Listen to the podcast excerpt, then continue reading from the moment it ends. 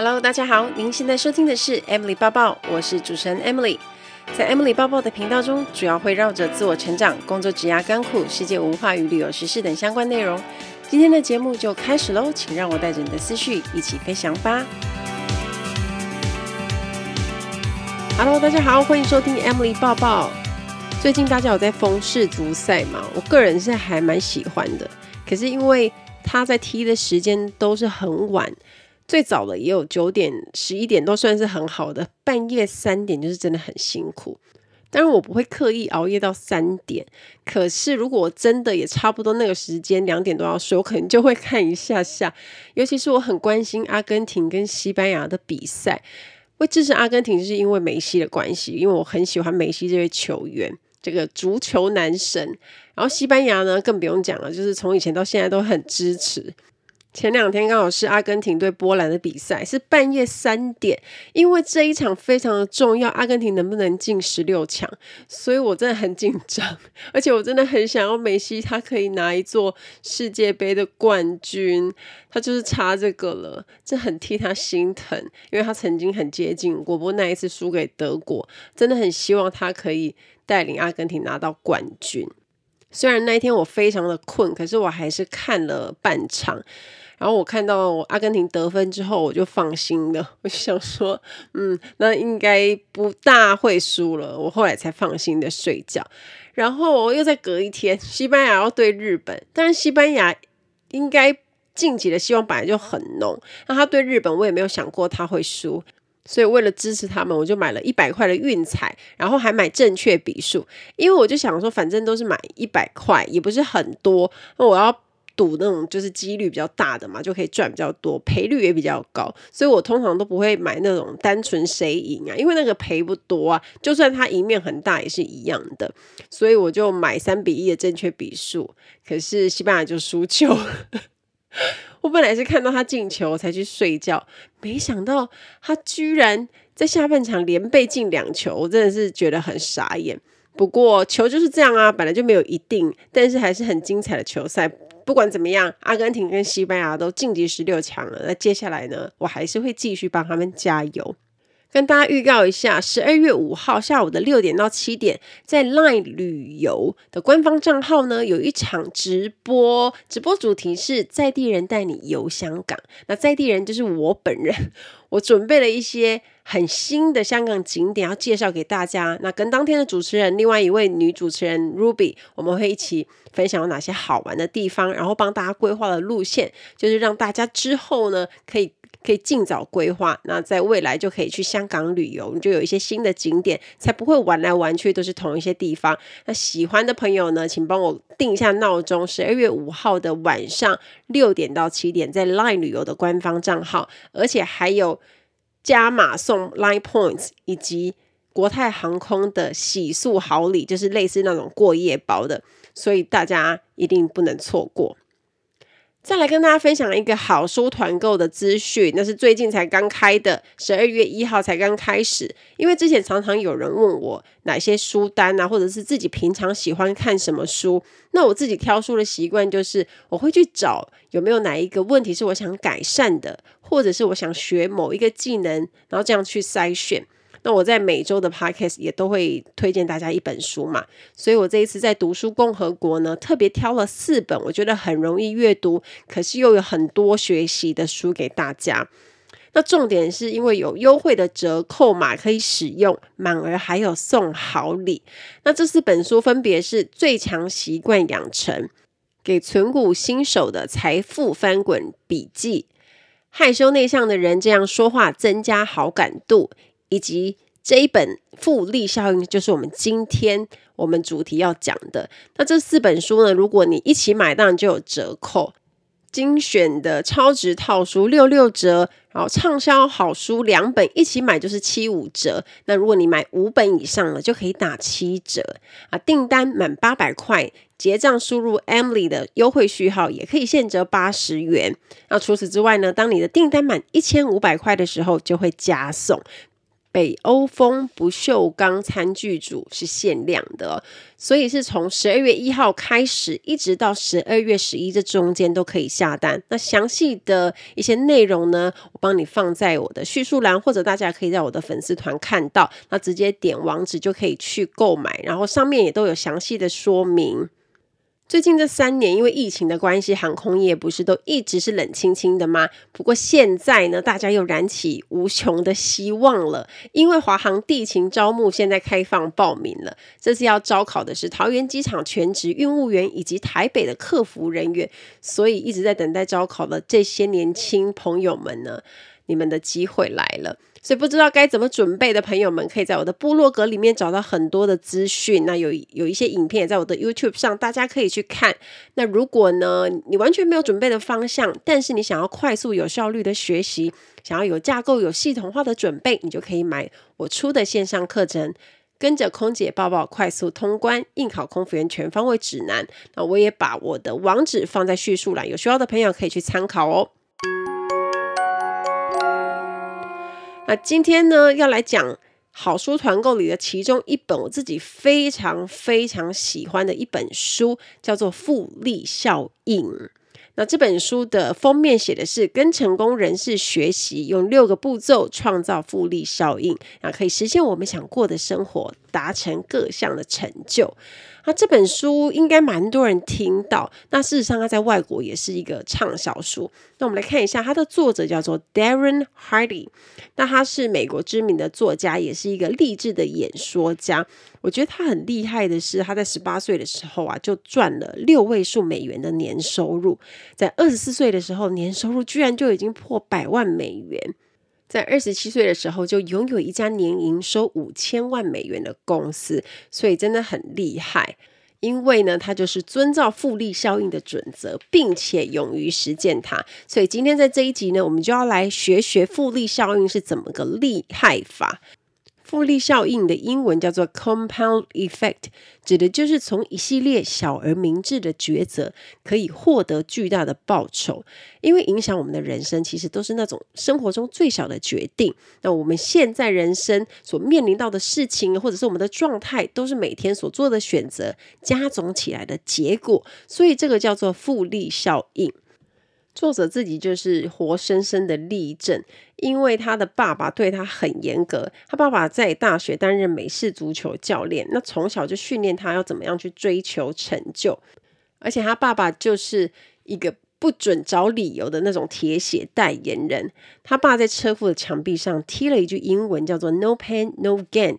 每天早上六点，他就会在车库里面练举重。不管是硬举、弓箭步、深蹲，然后天气不管是晴天、雨天、下雪天，他都会准时做运动。那作者呢，他平常要做的功课也很多，除了学业以外，放学回家呢，他还要除杂草啊、打扫车库啊、除尘、吸地、洗碗，各种家务事。可是要做这么多事，课业可以落后吗？当然不可以，他爸也不容许这种事情发生。他爸爸的核心哲学就是，不管你聪不聪明，都必须借由努力来弥补你在经验、技能、知识或天生能力上的不足。他教导 Darren 说，不论面对什么挑战，都可以借由努力来弥补原本的弱势。那因为他有这样的父亲啊，他在十二岁的 schedule 就已经很可怕了。他觉得他很像 CEO，虽然他只是个小孩子，可是抱怨归抱怨啊，他还是很认真、很负责。因为很早就培养他有适当的纪律跟心态，也给了他很棒的优势。他学会努力达成自己设定的目标。所以一开始我有说作者赚了非常多钱嘛，而且他写这本书的时候他还没满四十岁，可是呢他就已经有足够的钱跟资产，然后下半辈子可以让他的家庭无忧无虑的生活。所以呢，也才产生了这本书，因为它要让我们知道复利效应有哪些好处，以及我们如何运用复利效应的力量，改变我们的人生，达成目标。我一开始有说，复利效应指的是从一系列小而明智的抉择获得巨大的报酬。它的概念其实很简单，可是多数的人为什么都不能够掌控呢？例如，有些人他想要减肥，然后就开始决定要每天跑步，可是跑啊跑啊跑到第七天，他就想要放弃了，然后自己的体重还是一样重，或者自己的体脂肪还是一样高。那或者是我们今天想要学一个新的技能，想要练钢琴，可是学着学着，可能不到两个月，我们就想放弃了，然后就停止了，然后发现自己还是什么都不会弹，或者是只会弹很简单的曲子。因为大多数的人呢，无法做到持之以恒，所以才无法体验到复利效应，也不知道怎么样才能够产生巨大的不同。那我这边举一个例子给大家听，可能很多人都有听过。如果有两个选项让你选，你会选哪一个呢？一，现在马上获得三百万的美元现金；二，现在马上获得一美分，可是价值是每天翻倍，连续翻倍三十一天。那你应该有听过这个小测试嘛？大家都知道要选第二个，因为连续翻倍三十一天就会滚出更巨额的财富。那大家都知道这样选啊，可是为什么多数的人都做不到呢？因为要等很久，大部分的人没有办法等那么久。假设你选择马上获得三百万美元的现金，然后你的朋友选择了一美分，啊，天天翻倍增值，到了第五天，你的朋友才有十六美分，可是你还是有三百万美金哦。到第十天，你的朋友有五点一二美元，你拥有三百万美金。那此时此刻，你觉得你朋友会觉得自己是不是做错选择，然后也会不断怀疑自己呢？那你自己有三百万美金，你都爽爽的，然后想说：“我太聪明了，我选了三百万美金。”过了整整二十天之后，离连续翻倍三十一天只剩下十一天。你朋友的一美分呢？到目前为止滚出了五千两百四十三美元，然后你还是拥有三百万美金。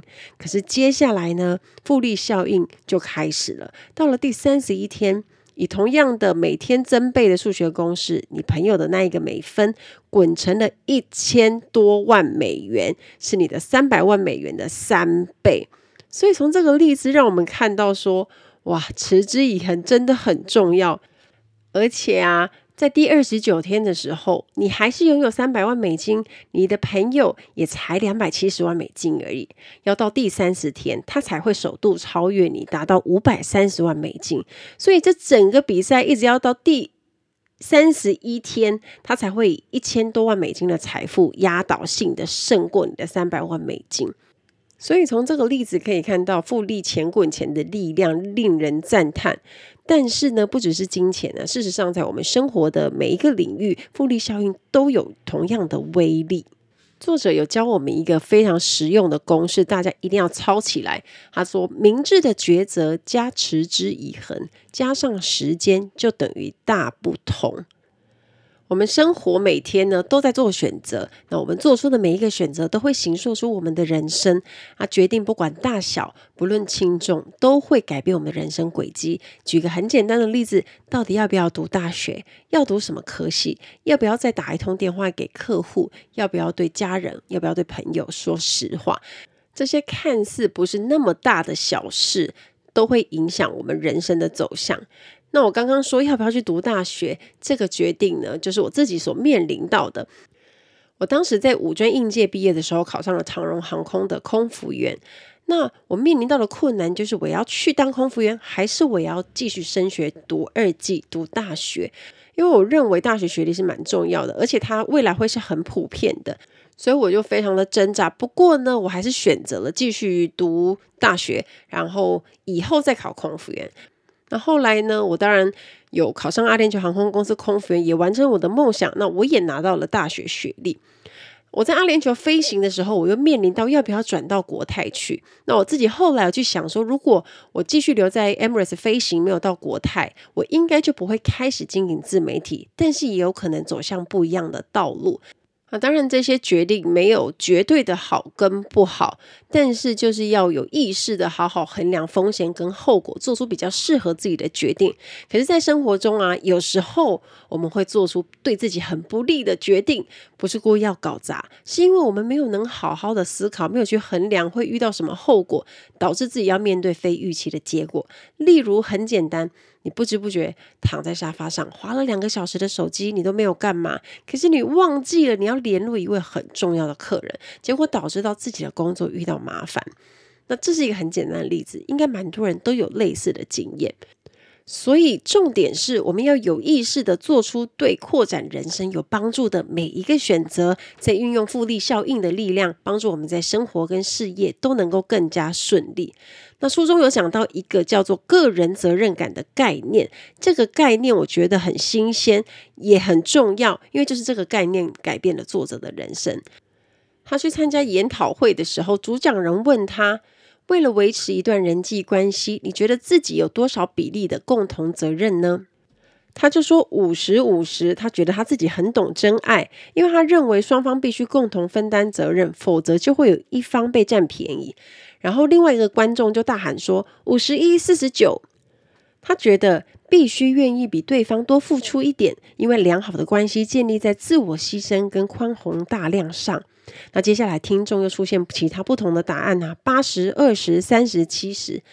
然后主讲者呢就走到白板的前面，用黑色的大字写出一百斜线零。他说。你必须愿意付出百分之百，而且不期望获得任何回报。当你愿意承担维持关系的百分百完全的责任，这段关系才能够真正的维持。否则，纯粹靠运气经营的关系，总有可能会失败。这叫做完全个人责任制，不知道大家认不认同呢？意思就是，对人生中的每一项经历，你都要负起百分百的责任；对自己所有做的选择，以及遇到人生的各种困难，你做的反应，都要承担百分百的责任。那简单的说，就是对自己的人生负责。那可能听到这里，很多人会说：“啊，本来就是啊，不是每一个人都这样吗？”诶，真的这样吗？绝大多数人的行为呢，常常都会怪别人、指责他人，觉得自己有一种受害者心态。那这种会想要推卸责任啊，或者是期待别人来帮他解决问题，这样的话，你就没有负起百分百的个人责任。那举一个很简单的例子来说。你有一个很重要跟客户的约会不能迟到，然后下雨天你明明知道会塞车，你还是抓的时间很刚好，你也没有提早出门，最后还是迟到了。那这个时候呢，你开始怪天气，哦，天气不好啊，怪路况啊，一直塞车啊，这样的心态就是没有负起百分百的个人责任。可事实上呢，只要你愿意提早出门，的结果就会改变，你就不会迟到了。如果我们愿意对我们经历的所有事情，我们所做出的回应都全权负责的话呢，就能够有掌控命运的力量。那也就是说，不管任何人说什么、做什么，你都可以百分百的掌控自己。所以来了第一个步骤，就是要追踪记录自己的行为。那我们要挑一个影响我们最大的习惯，去体验复利效应带来的改变。我们可以用很简单的东西开始。比如说，我们今天选择控制饮食，想要减重，那我们的工作就是要记录每天吃进去的东西。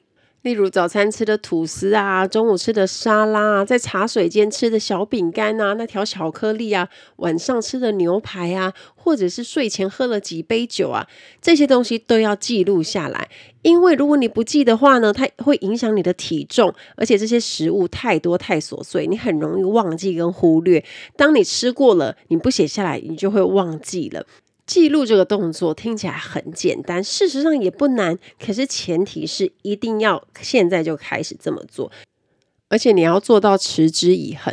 当你开始追踪记录自己的生活啊，你就会发现说，哦，原来你在无形之中吃了这么多东西没有用的，或者是喝了这么多有糖的饮料，难怪你瘦不下来。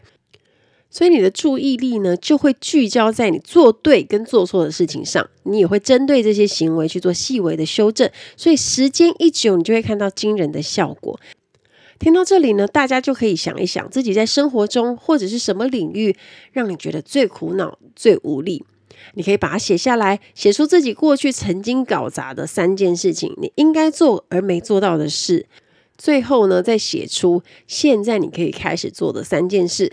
针对自己想要改善变好的领域，比如说减肥，比如说教育小孩，或者是金钱管理等等，开始去追踪记录自己的行为。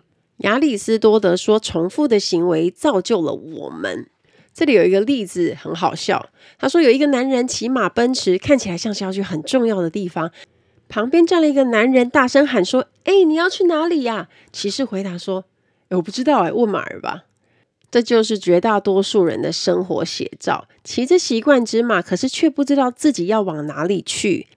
因为多数的人呢都是自动驾驶的生活模式，我们就让习惯操弄自己。所以要先能够摆脱这种生活模式，我们才能够真正的操控缰绳，然后带领我们朝最想要的地方前进。Ladies and gentlemen, welcome aboard. This is In-flight Service Manager Emily speaking. 欢迎来到航空小知识单元。在今天的航空小知识，我们要学的这个字叫做 catch flight。Catch flight 指的就是抓飞机，它其实就是搭飞机的意思。以前我们在国泰啊，很常会问对方说：“你等一下是不是要 catch flight？” 尤其是我们这一些常常一个长班之后就要回台湾的组员们，因为长班放假都可以放至少三天到四天，那有的时候我们会尽量调成比如五天或六天，尽量啦。所以我们就一下班 landing 到香港，我们就可以换衣服直接去抓飞机。那这个中间的过程是很赶的，因为通常如果我们欧洲班回到香港是早上，比如六点多、七点多，那第一班回高雄的班机大概会是八点五十跟九点，所以等于一 landing 客人一送完，我就要立刻飞去立刻跑去抓飞机。那抓飞机不是说，比如说我们开了员工票，然后去。柜台 check in 之后，行李一丢就可以直接进去。哎，别忘了我下班是穿着制服，所以我还是要赶快先换成便服，然后把头发拆下来，然后紧急的拉着行李，然后拖到柜台去，这样子呢才可以 check in。可是因为我们是乞丐票嘛，就是候补票，我们去那边等待。如果时间很紧的话呢，他就可以马上判断到底要不要让我们进去嘛。可是如果我们是提早到，还有一点时间，可能要等个十分钟、十五分钟或者二十分钟，我们就一样要在那边等，因为等到班机有位置，我们才可以候补上去。可是我觉得最辛苦的抓飞机，是因为我们飞长班腿已经很酸很痛了，然后飞了十几个小时，好不容易可以慢慢走，好好的悠闲下班。可是因为要回台湾放假，要赶上飞机，所以又要跑步。我每次在机场里面跑的时候，我就腿都要断掉了。而且我们又穿跟鞋，然后跑跑跑跑到厕所，要先换衣服，然后又要再冲去柜台。这一段路程我都觉得是很自杀式的行为，就是很累啊。有时候在跑的时候都不断怀疑自己，为什么自己要那么累？可以搭下一班吗？可是因为我们从长班回来已经很疲劳，身体已经很困，然后又很想赶快休息。如果还要再等下一班，就还要再等时间啊！可是，在中间在机场也是在等待，我们只会更累，所以多半呢都会一口气就是累到底。反正我现在已经很累了，我就先回家再说，然后到台湾再好好的睡。那有一些组员他可能会。会选择在香港租的房子先睡觉，睡个几个小时，然后再起来，比较有体力再回家。但对我来说，我觉得回家的时间很宝贵，所以我就会抢快在第一时间就赶快回家。有的时候我觉得座舱经理人超好，因为他知道我们这些住台湾啊、新加坡、马来西亚这些常常需要抓飞机的组员很辛苦，或者是说他希望我们可以最大化回家的时间。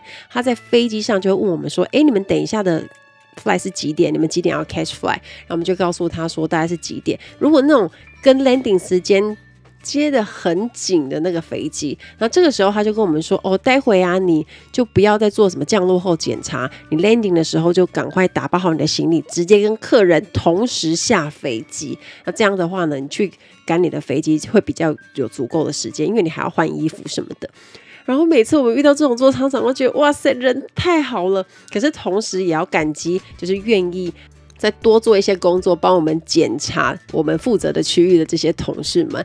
我觉得他们都很天使。我是不知道其他的航空公司有没有这样，我想应该是没有。那个时候我都觉得哇，我们家的座舱经理人都太好了吧，都真的很有人情味。因为回家是我们的事情啊，我们也还是要完成我们的工作。可是为了体谅我们要跑很远，他们就会先让我们方便。所以真心也很感激这些愿意帮忙我们这些外籍组员的座舱经理们。而且对了，如果今天抓飞机发现客人的位置没有了之后，我们一定要搭这一班，也要记得事先申请 jump seat。那 jump seat 组员椅呢，在之前的航空小知识有跟大家分享过，那我们就可能就没有办法坐正常位置，就要坐组员椅。可是那也无所谓啊，一样还是可以回到可爱的家中。记得我以前一个月都要 catch 四到五次的班机，也就是每个月都有四五次的台湾跟香港来回。所以不是在搭飞机，就是在去搭飞机的路上，或者是我就是在飞机上工作。这就是外籍组员的 Catch Flight 人生。希望大家会喜欢这一期的航空小知识。我们下次再见喽，拜拜。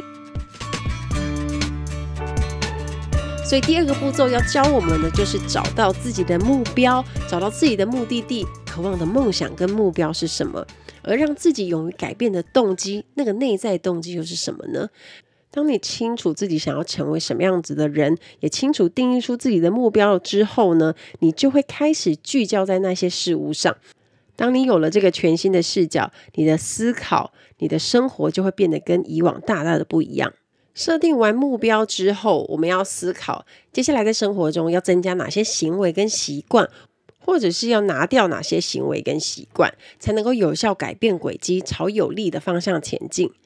这边呢，又有一个厉害的公式，大家一定要把它记下来：目标等于选择加行为加习惯加复利效应。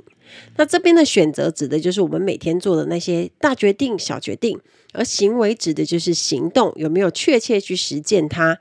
习惯呢，就是重复行动，每天做，每天做。那复利效应呢，指的就是时间。接着来到了第三个步骤。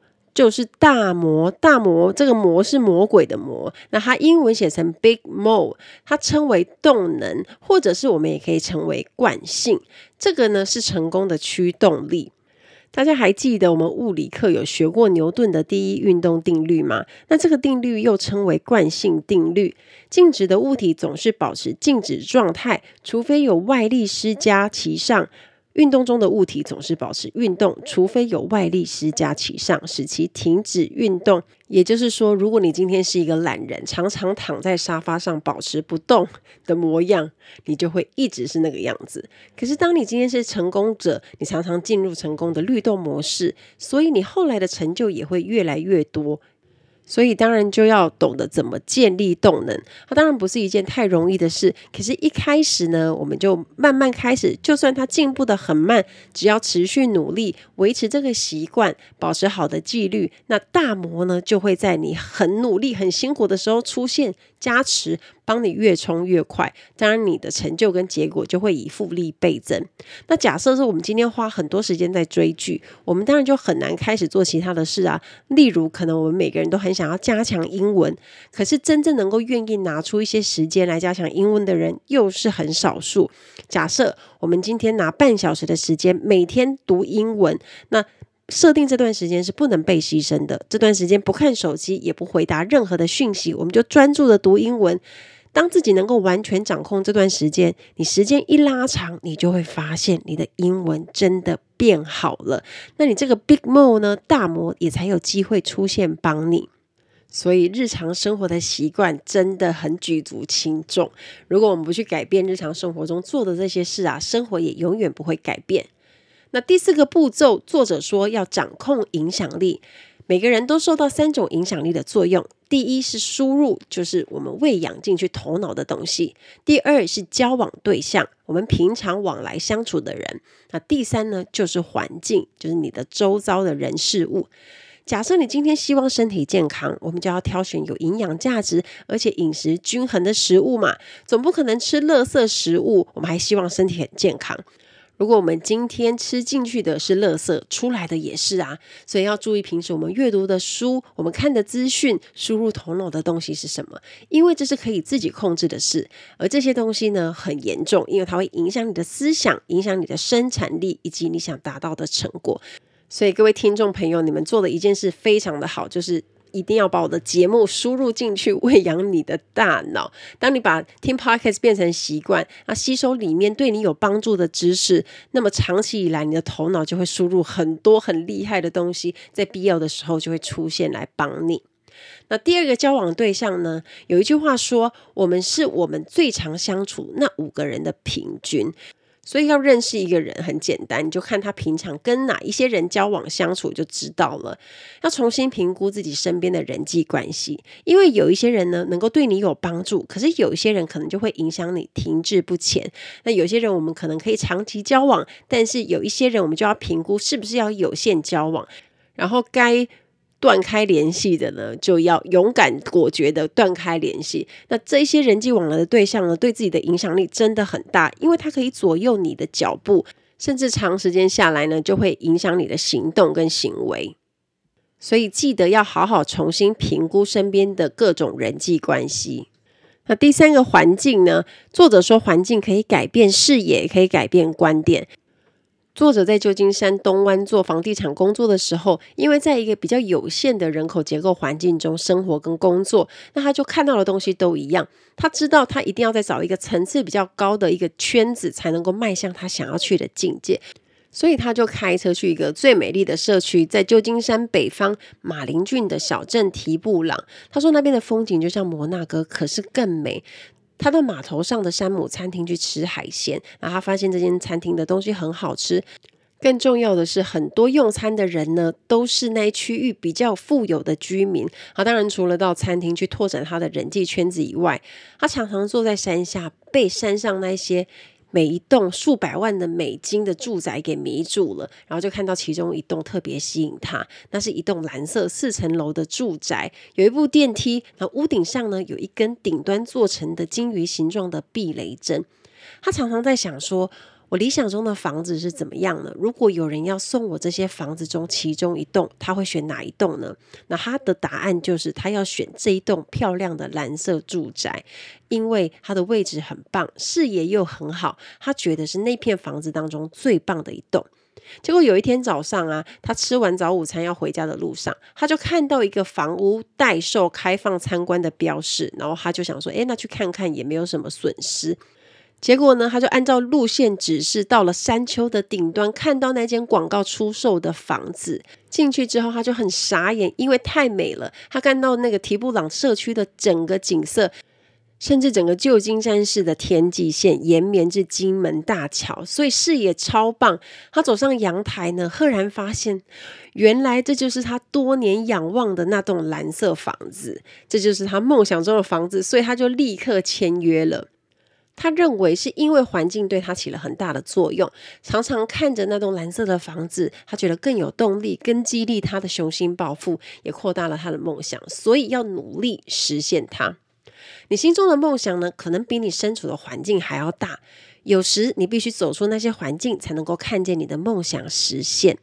环境呢，指的并非是只有生活的地方，那可能是我们周遭的所有的人事物都很重要，所以我们要主动创造一个比较正面，然后对我们梦想有帮助的环境，去支持我们迈向成功的路。最后要讲的就是制胜的关键。大家如果有看这一次的世足赛，有好几场是爆冷的，实力本来有相差的队伍还是有机会赢球。大家记得阿根廷对沙乌地阿拉伯那一场吗？我其实也没有想过阿根廷会输，可能连阿根廷自己都没有想到，所以沙乌地阿拉伯大概也没有想过自己会赢。我看到那一场，他们大概只想踢和而已，就是以不输为主。可是他们最后居然打赢了比赛，而且啊，据说每个球员好像都拿到一人一台劳斯莱斯。不过当然，足球比赛有很多的可能，也不见得实力强的一定会赢实力比较弱的。比赛到了某个时间点，真正的对手都是自己。有一个有名的美式足球教练卢霍兹他说，在你尽了全力之后所做的事，才是创造胜利的关键。因为比赛到了某个时间点，真正的对手都是自己。有一场比赛上半场结束的时候，他的球队以零比四十二落后。中场休息的时候，霍兹教练播放一段影片给他的球队看，内容是二度努力尝试去阻挡情报、收复吊球。接着他就告诉球员说，他们之所以能够入选他的球队，是因为他们有能力在每次比赛中都做出最关键的额外努力，就是这份尽了全力之后所付出的额外努力，才是创造差异的关键力量。所以他的球队在下半场就逆转胜了，最后赢了比赛。所以要让成果倍增的关键，就是当你觉得很痛苦、很痛苦的时候，已经撞到墙的时候，就告诉自己再努力一下下。假设呢，你现在正在做重训，一组要做十二下。如果你做了十二下，就已经完成预定要做的组数嘛，就达到了，非常棒。可是啊，如果你做完十二下，你觉得身体好像已经紧绷了，但这个时候只要你愿意再继续多做个三下到五下，这套动作的影响呢，就会在后续增加好几倍。因为你突破了你的极限，前面的十二下只是带你走到你的墙前面，觉得好辛苦哦。可是真正的重大成长是来自于你做到了第十三下、第十四下跟第十五下。所谓的成果倍增呢，就是做的比足够还要多。回到我们生活当中想一想，有什么事情是我们可以再多做一点，可以超越期望的？不管是工作上的业绩，或者是顾客服务、照顾自己的小孩。只要再多一点点的努力，成果就会倍增，也可能带来意想不到的结果。我自己很喜欢这本书，读完的时候我就想到一句话：困难的路会越走越简单，简单的路会越走越困难。所以，我们还是要持续的努力，不要指望事情变得更容易，而是要期许自己变得更好。期待大家跟我分享。听完今天的节目，如果有想法和问题，欢迎到我的粉丝团或是 Instagram 找我。只要搜寻空姐抱抱 Emily 就可以找到我。你也可以截图这一集的节目，分享到你的 Instagram 的限时动态上面 tag 我，让我知道你有在收听，也让我知道你对 Emily 抱抱的看法哦。最后感谢大家收听这一集的节目，真的非常的感激哦。如果你喜欢今天的节目，也欢迎帮我在 iTunes 评分中留下五颗星的评价哦。我们下一集再见喽，拜拜。